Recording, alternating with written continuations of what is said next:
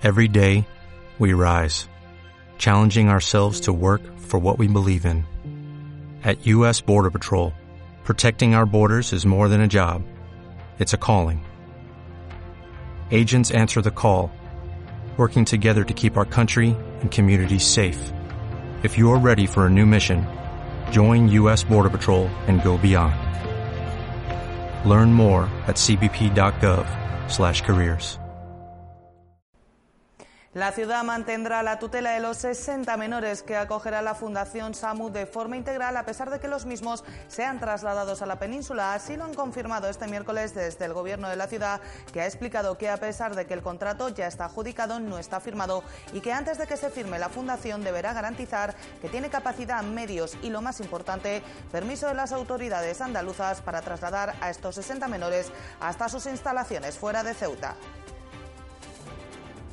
Luis Cebrián ha tomado posesión del mando como nuevo comandante general de Ceuta en un acto en la sede de la comandancia. Entre sus prioridades se encuentra la finalización de la base militar única.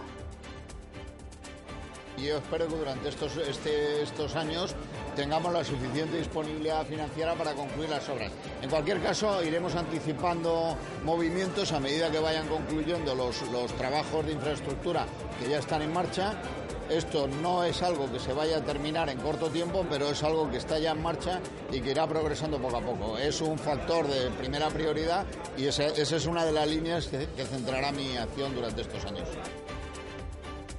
Y la dieta mediterránea está considerada como una de las mejores del mundo, lo que ha permitido que España gane la consideración del país más saludable. En el mercado de Ceuta nos cuentan las claves de esta dieta con sus especialidades de verano.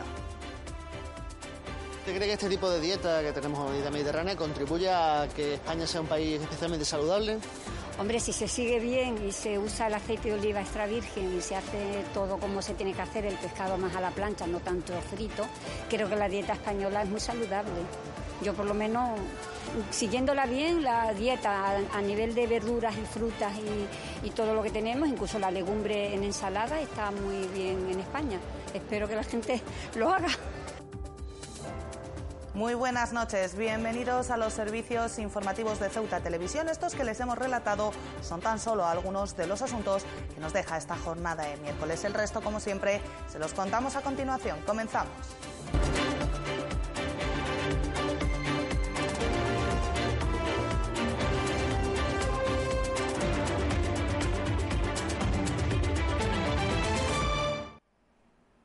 Es nuestro primer asunto del día. La ciudad seguirá tutelando a los 60 menores que partan de la mano de la Fundación SAMU a la península. Así lo han aclarado fuentes de la Administración local después de que ésta haya sido adjudicataria del contrato que externaliza por primera vez la atención a los MENA.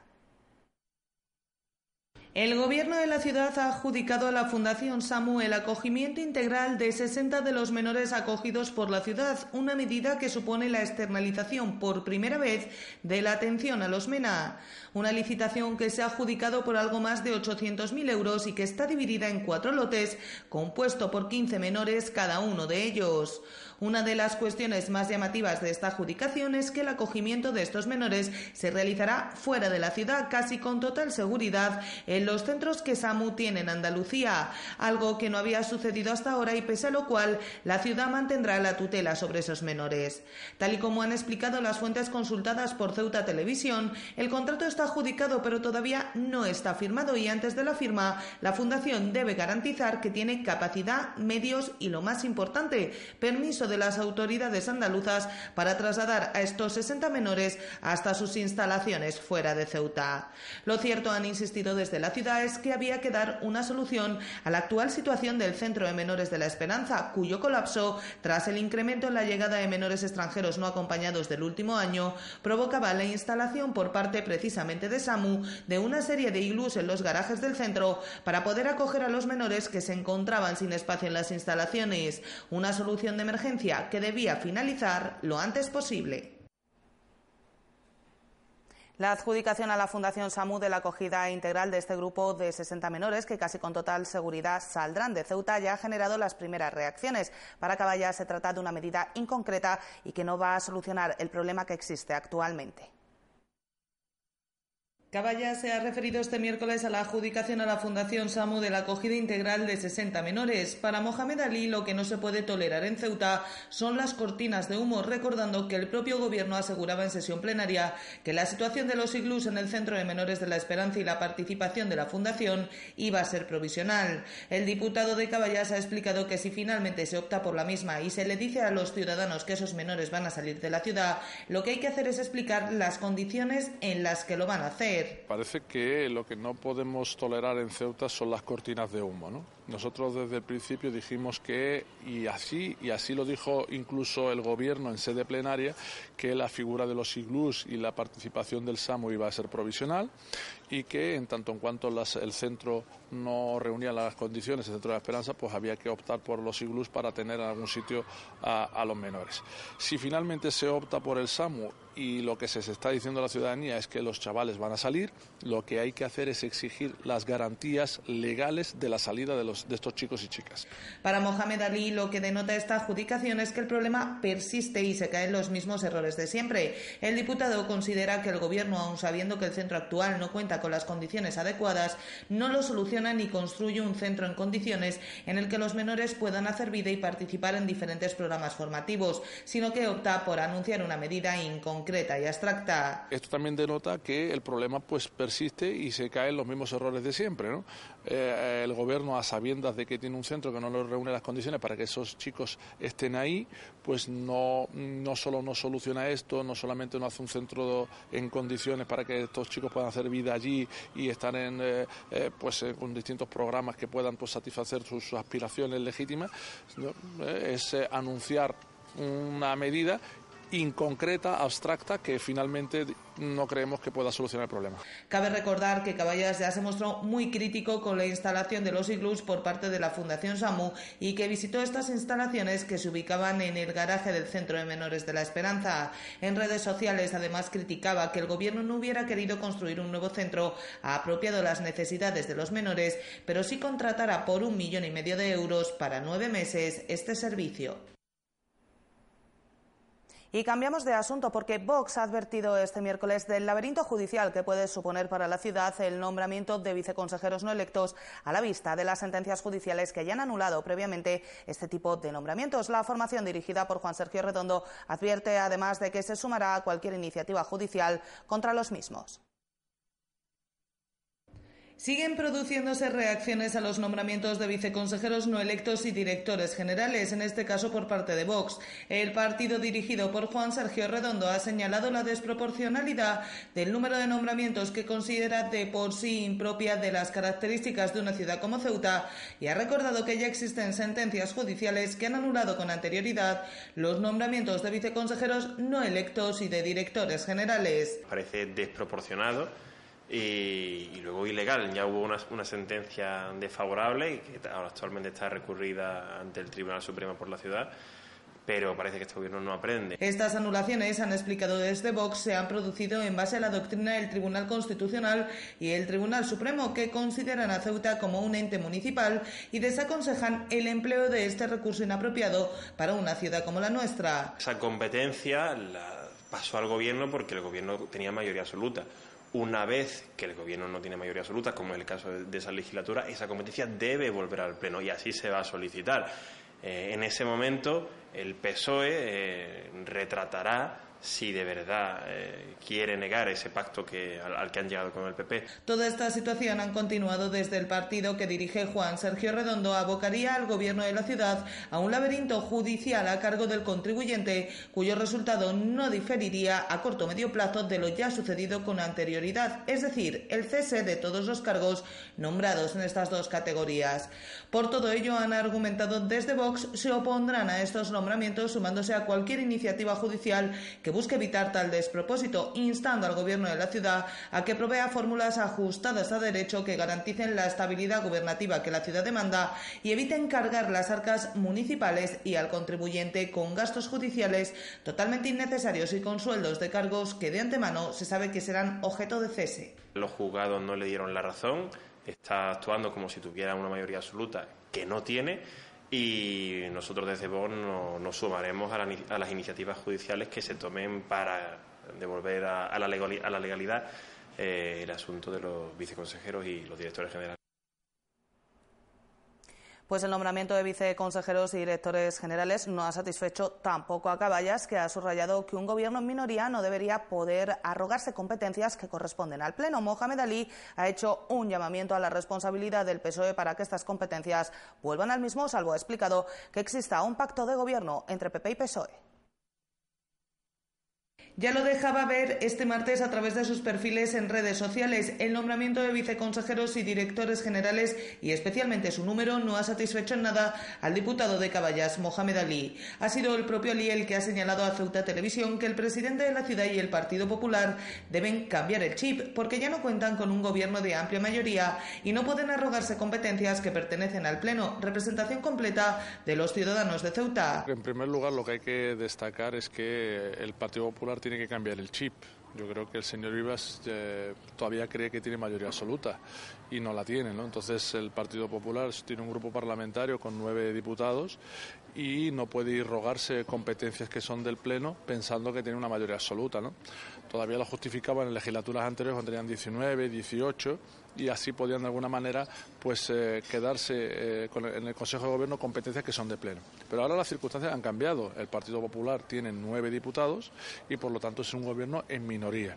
Pero para Mohamed Ali todo lo que está sucediendo tiene otro responsable, el PSOE. El localista ha subrayado que son los socialistas quienes tienen la clave porque garantizar la estabilidad y la gobernabilidad no tiene nada que ver con hacer cumplir las leyes ni con que se hagan las cosas con responsabilidad. Es por ello que Caballas le requiere que se mueva para que las competencias que son del Pleno vuelvan al mismo, de tal modo que el PP justifique la necesidad, los criterios y las personas que van a ocupar los diferentes puestos. Que también exigirle al Partido Socialista, que es la clave de todo esto, que la sostenibilidad, la convivencia, la estabilidad no tiene nada que ver con hacer cumplir las leyes, no tiene nada que ver con que se hagan las cosas con responsabilidad. Y entonces lo que tiene que hacer el Partido Socialista es competencias que son de pleno que vuelvan al pleno y que el Partido Popular justifique la necesidad, los criterios, la eficacia de primero los cargos y las personas que quiere poner en esas direcciones generales. Mohamed Ali ha ido más allá y ha requerido a PP y PSOE, especialmente a estos últimos, que aclaren si hay un pacto de gobierno entre ambos. Unas declaraciones que han llegado después de que en varias ocasiones en los últimos días haya interpelado a los socialistas por redes sociales sin que se haya producido respuesta ni ningún tipo de pronunciamiento público respecto a la estructura del nuevo gobierno. Si hay un pacto de gobierno, pues que se diga, que se diga que el Partido Popular y el Partido Socialista tienen un pacto de gobierno, que nos podrá gustar o no, pero que sí puede justificar de alguna manera que competencias que son del Pleno, pues en este caso ya se las pueda tener 16 diputados en un Consejo de Gobierno. Pero ahora lo que hay es un gobierno de nueve que no puede eh, acaparar la soberanía del Pleno Ceuta. ¿no? ha quedado fuera del análisis del diputado de Caballas la justificación esgrimida por el nuevo portavoz del Gobierno respecto a que el reglamento del Ejecutivo justifica el nombramiento de viceconsejeros. Para Mohamed Ali, ese argumento cae por su propio peso desde el momento en que el Partido Popular no cuenta con la mayoría absoluta en el Pleno de la Asamblea y el resto de los grupos, poniéndose de acuerdo, pueden modificar ese y otros reglamentos. Pues precisamente el portavoz socialista Manuel Hernández ha manifestado a última hora de esta tarde su descontento con la estructura del gobierno del Partido Popular que ha calificado de despropósito y ocurrencia. El socialista ha lamentado que se despilfarren recursos en lugar de emplearlo en una oferta pública de empleo que considera necesaria y ha señalado que estudiarán con sus servicios jurídicos si es necesario proceder en términos legales.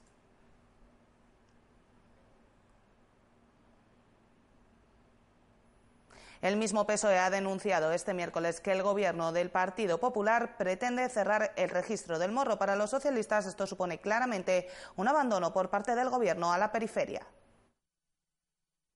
El PSOE ha denunciado este miércoles que el gobierno del Partido Popular pretende cerrar la oficina del registro situada en la barriada del Morro.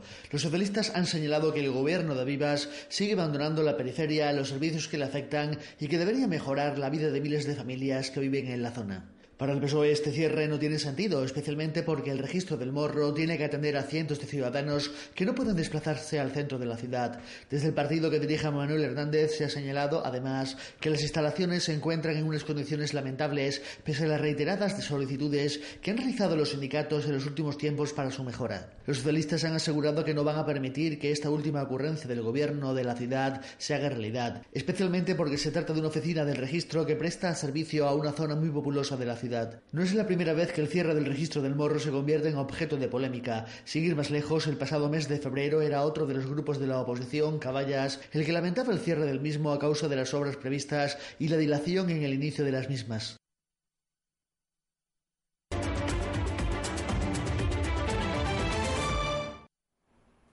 El nuevo comandante general de Ceuta, Luis Cebrián Carbonell, ha tomado posesión del mando este miércoles en un acto que ha contado con la presencia de la plana mayor de mandos militares de la ciudad, así como de una nutrida representación del Gobierno y los grupos políticos de la Asamblea. Cebrián, tras asumir el mando de la plaza, ha compartido con los medios algunos de los retos que se marca.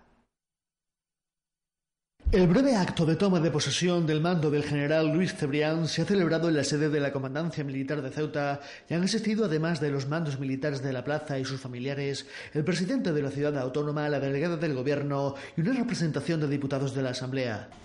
Presidido por el excelentísimo señor Teniente General Jefe de la Fuerza Terrestre, don Juan Gómez de Salazar Mínguez, va a tener lugar el acto de juramento del cargo por parte del excelentísimo señor General de División don Luis Cebrián Carbonell, habiendo sido nombrado comandante general de Ceuta.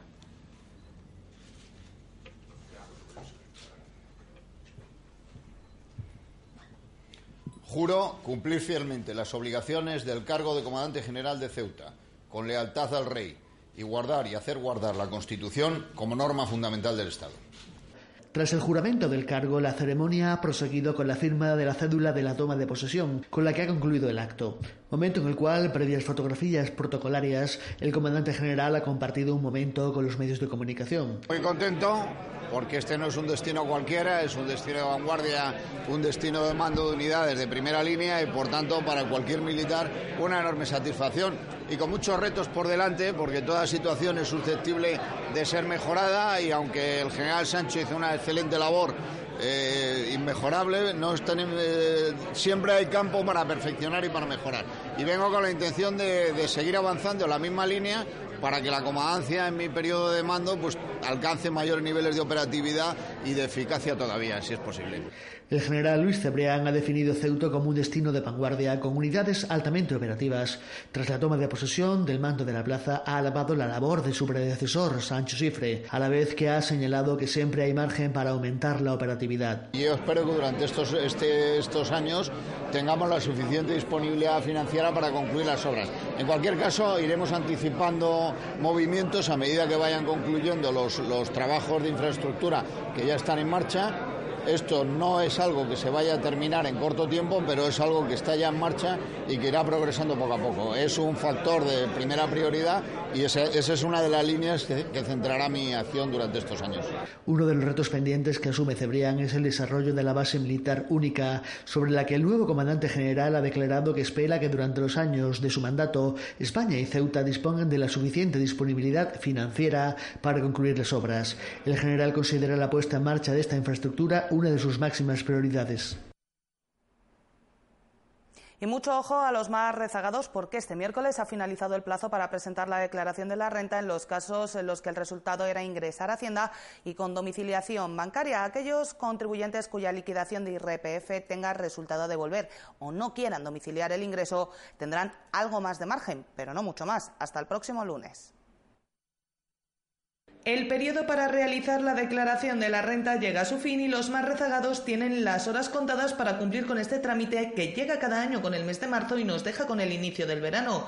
De hecho, este miércoles ha sido el último día que podían presentar su declaración en los casos en los que los resultados eran a ingresar a Hacienda y con domiciliación bancaria. Si no es su caso, ya que le sale a devolver o no quiere domiciliar el pago, tiene un poco más de margen, pero no se duerma porque el plazo finaliza el próximo lunes.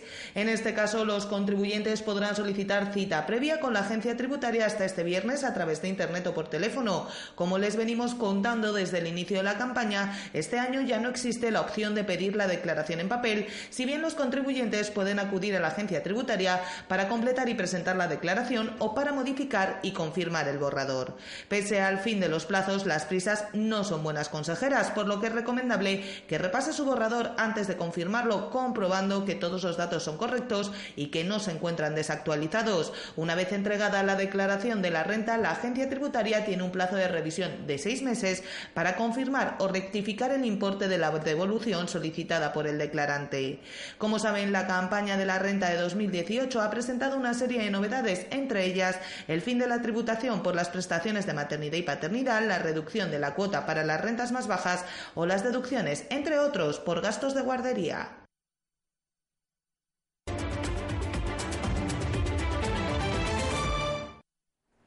La Casa de la Juventud ha anunciado que en el periodo de repesca de los campos de voluntariado han quedado disponibles unas 50 plazas para toda España que se pueden solicitar para este verano, algunas tan atractivas como las de Islas Cies. Además, ya preparan el campo de Ceuta del próximo agosto, el último con la temática Conoce Ceuta porque han anunciado importantes novedades para 2020.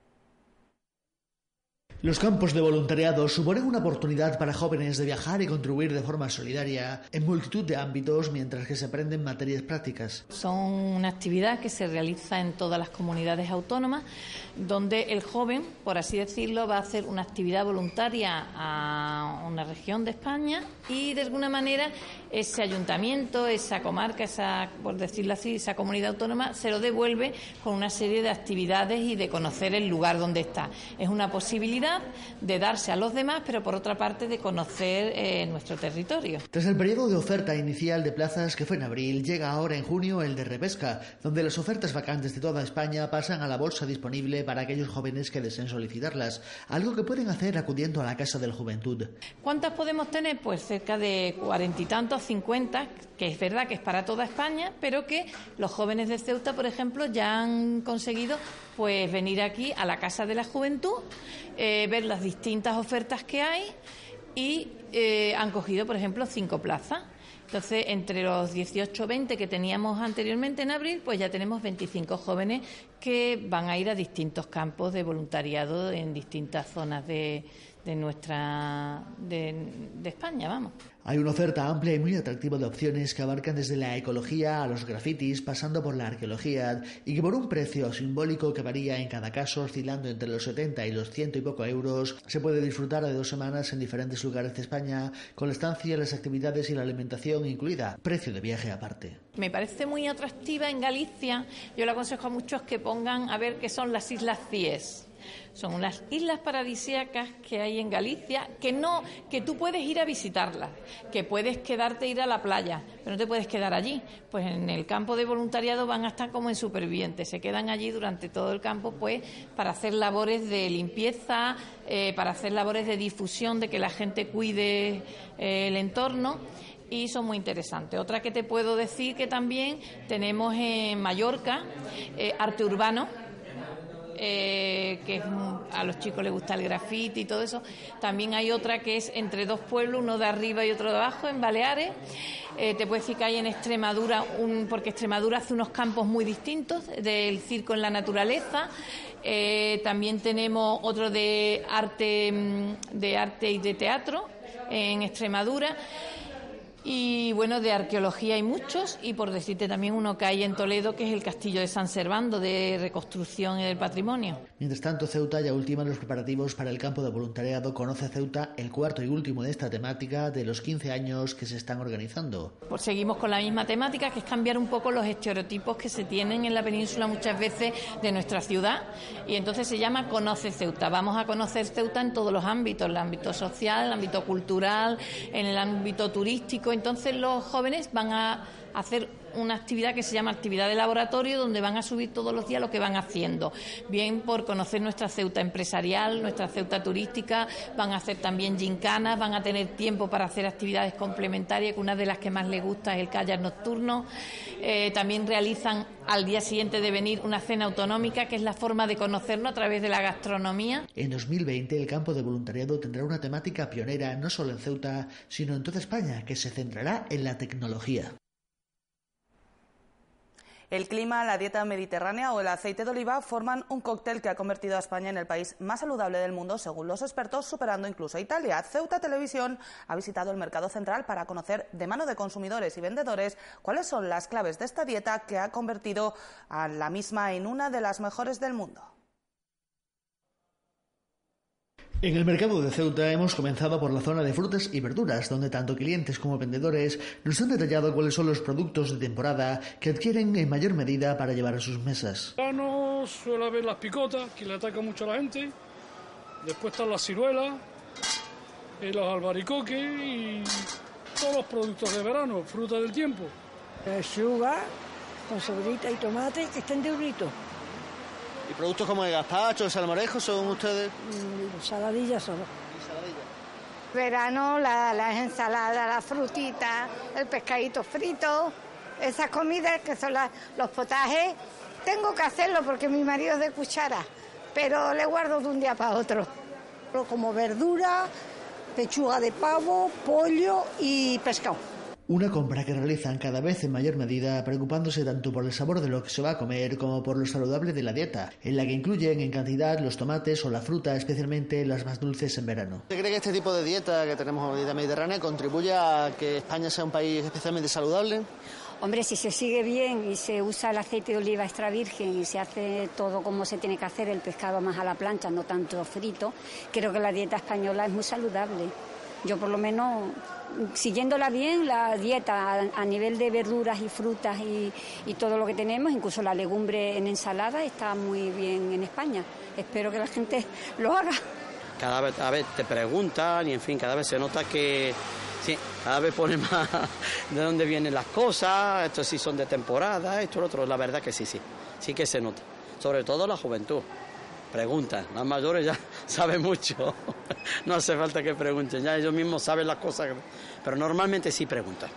Y para mí que cada vez más se nota, y algunos, ¿qué más? También las bolsas hasta no quieren las bolsas, algunos, bueno, son cosas que tú se las, mira que esto no va, traen sus cosas, te las devuelven, algunas los vacían, te las devuelven. Sí se nota que se preocupan. En pescados todos destacan el lujo que supone disponer en Ceuta de un mercado donde hay una enorme variedad de producto fresco con pescados que son difíciles ver en otras zonas de España, lo que ha convertido a los zutíes en buenos conocedores de lo que compran. De preferencia en verano son pescados que se puedan servir a la plancha. En primer lugar porque está bueno, porque yo he probado el pescado en, la península y no sabe igual que aquí. Eh, y después, dentro de eso, eh, uno se da muchas vueltas a los puestos y más o menos, si es de Ceuta, sabe cuándo está fresco, cuándo no. Sobre todo mira a los ojos al pescado, si está clarito, ahí compra. Y ya después, lo que vaya dentro, eso ya no lo sé, pero vamos, los ojos es una buena señal. Hace poco salió una estadística que dice que la dieta mediterránea, en Ceuta, en España, es una de las más saludables del mundo. ¿Usted está de acuerdo con esa afirmación, que lo que se come aquí en Ceuta contribuye a que tengamos buena salud? Totalmente. Además, eh, creo que ha salido hace poco también algo sobre Ceuta y de la forma de vivir y todo eso, que es una de las mejores de España. La amplia variedad que tenemos en Ceuta del Mediterráneo y Atlántico, el que no se quiera, esto es salud, vamos, esto es más sano que nada y está limpio y tenemos, vamos, que quien no se coma esto es mejor que ir al Mercadona y comprar unas croquetas de pescadillas rebozadas, que eso es todo químico, esto, y el precio que tiene, vamos. La carne también se adquiere en el mercado primando los productos elaborados en carnicería donde se pueden cocinar con rapidez, buscando el cliente o el precio o la calidad, además de productos autóctonos como los pinchitos que en Ceuta se venden todo el año. Cita preparada como la albóndiga, los codillos y la pata al horno es usualmente que se gasten en verano que en invierno, tiene más demanda. ¿Qué? ¿Porque son productos para la plancha? No, que la gente lo que busca es el avío rápido, que esté la cosita preparada nada más para calentarlo y servirlo.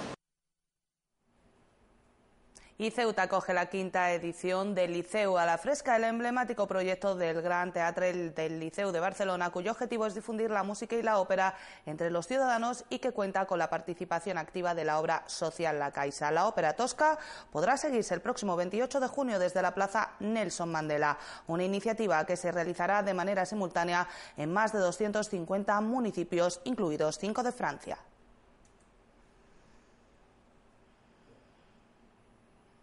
Y el guitarrista ceutí Javier Blanes se ha unido a la Orquesta Popular del Siete Lúas en su estreno este próximo sábado 27 de junio en el vigésimo séptimo Festival Sete Sois Sete Lúas en Ponte de Sor, en Portugal.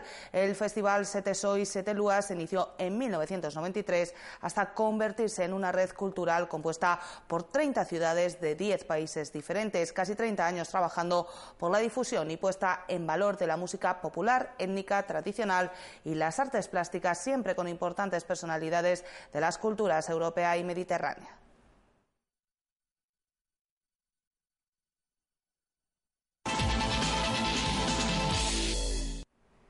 Y en el tiempo del deporte les contamos que la Federación de Padel sigue apostando por el deporte base. La entidad que preside Tini Atencia, junto con el director técnico de la Federación de la Comunidad Valenciana de Padel, Javier Sánchez, está llevando a cabo un campus de tecnificación en el que los más de 30 inscritos están disfrutando de un deporte cada vez más popular. La Federación de Padel de Ceuta está organizando un campus de tecnificación con el director técnico de la Federación de Padel de la Comunidad Valenciana, Javier Sánchez, al mando. El prestigioso técnico ha diseñado una intensa semana de trabajo para que todos los inscritos aprendan y mejoren su técnica de este popular deporte. Bueno, pues la verdad que lo primero, muy agradecido a la Federación de, Ceuta en contar conmigo y con la Federación de la Comunidad Valenciana siempre. Nosotros encantados de venir a apoyar y y a reforzar la formación tanto de técnicos como de niños y bueno, pues está consistiendo en, una semana eh, de lunes a viernes de entrenamientos de 10 a 1. Eh, tenemos un total de 27 niños. Estamos haciendo un entrenamiento muy parecido a lo que utilizamos en la tecnificación de nuestra federación. Es un entrenamiento un poquito más específico, más mm, casi ligado a lo que sería una precompetición. Y bueno, pues hacemos dos turnos en los que hacen ejercicios de controles, ejercicios dirigidos con cestos y también algún juego que sea muy divertido para que aprendan divirtiéndose, que creo que es fundamental. También están haciendo eh, un apartado de preparación física, eh, fortaleciendo y reforzando la coordinación, la velocidad, etcétera. Javier Sánchez explica la buena sintonía que tiene con la Federación de Padres de Ceuta y con su presidente Tinetencia y está deseando repetir experiencia en nuestra ciudad. Sí, el otro día yo con, con Agustín la verdad es que tenemos un feeling tremendo, igual que con Mitchell y enseguida, pues como bien dices tú, en el momento que se, se abrió se, se ocuparon, la verdad es que tenemos los recursos que tenemos, son tres pistas que están, están muy bien, pero nos gustaría coger a mucha más gente. Con todo, aún así tenemos el 50% de los, de los federados de, menores, por lo tanto es un éxito total. Además, Javier Sánchez tiene claro que todo deporte que quiera avanzar y mejorar tiene que prestarle una atención especial a la base. Eh, yo creo que hay que tener claro que los niños son nuestro futuro, es la garantía de que el pádel no sea una moda, sino sea un deporte que sea para siempre, al igual que el tenis u otros deportes. Y bueno, yo creo que aquí hay, hay buenos miembros, los niños tienen mucha ilusión, vienen con los ojos abiertos, con las orejas despejadas y creo que tienen mucha ganas de aprender y creo que Ceuta pues, pues tiene mucho recorrido en este sentido.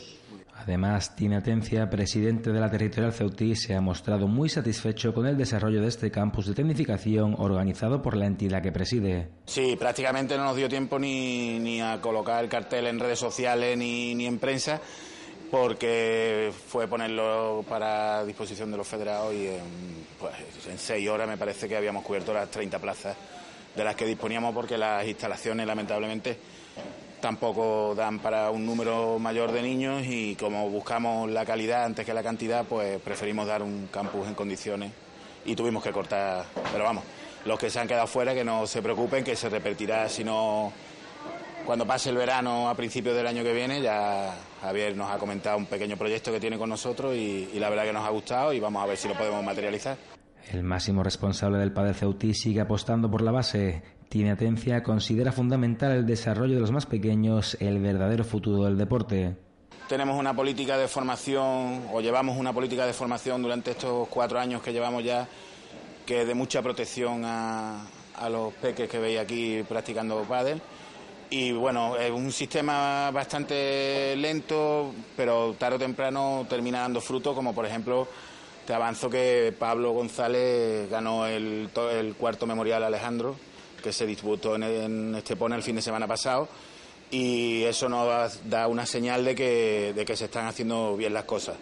Pensamos que sacar a los niños por sacarlo a competir a la península, que pasen un mal rato, no era el camino, que había que primero que formarlos y que trabajar con ellos para luego intentar buscar un, algo de resultado y bueno, pues ya Pablo nos ha enseñado que, que bueno, que se puede empezar o se debe, no se puede, se debe empezar ya a pensar en, llevarlos a competir a la península a los torneos que hay que hay aquí en la Costa del Sol y empezar por ahí poco a poco y a ver cómo, cómo se defienden. Y también hay un objetivo que también te avanzo, que en septiembre el Campeonato de España de Menores en Málaga, está aquí cerquita, y vamos a intentar acudir con, con varias parejas. Durante toda esta semana los más de 30 inscritos están disfrutando de entrenamientos de gran nivel que les servirán de aprendizaje para las siguientes temporadas. Y el Sporting de Ceuta será filial de la agrupación deportiva Ceuta Fútbol Club a partir de la próxima temporada. Así lo ha comunicado la entidad que preside Luay Jamido mediante un comunicado en sus redes sociales. El Ceuta y el Sporting unen sus caminos con el objetivo de formar jugadores locales que puedan llegar en un futuro al primer equipo de la ciudad. La agrupación deportiva Ceuta Fútbol Club y el Sporting de Ceuta han unido sus caminos. Tal y como ha informado la agrupación deportiva Ceuta Fútbol Club en sus redes sociales, el Sporting será filial del conjunto blanco a partir de esta próxima temporada. El Sporting de Ceuta cuenta con un equipo en Liga Nacional de Juveniles. Los chicos de Fuadarrus han realizado un excelente papel en una competición muy complicada y con numerosos jugadores de Ceuta siendo decisivos. Además, el Sporting de Ceuta es un club consolidado en las competiciones locales, donde en esta misma temporada han conseguido ser campeones en la categoría juvenil tanto en fútbol 11 como en fútbol sala. La temporada pasada consiguieron el título en la categoría cadete. Desde el club pensamos que es una decisión muy acertada, pues de esta manera potenciaremos la base siempre mirando porque los más jóvenes de nuestra ciudad puedan acabar recalando en el primer equipo. Han afirmado desde la agrupación deportiva Ceuta Fútbol Club tras anunciar el acuerdo con el Sporting de Ceuta.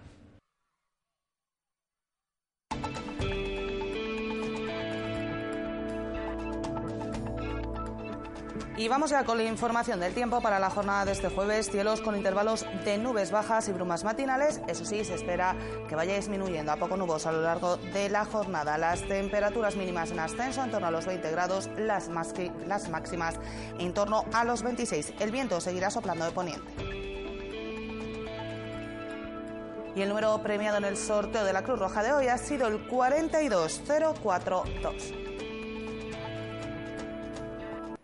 Nosotros nos vamos ya, no sin antes recordarles que pueden seguir la actualidad de la ciudad en nuestros perfiles, en las redes sociales, Facebook y Twitter, en nuestros podcasts y, como no, aquí en www.ceutatv.com. Hasta mañana. Adiós.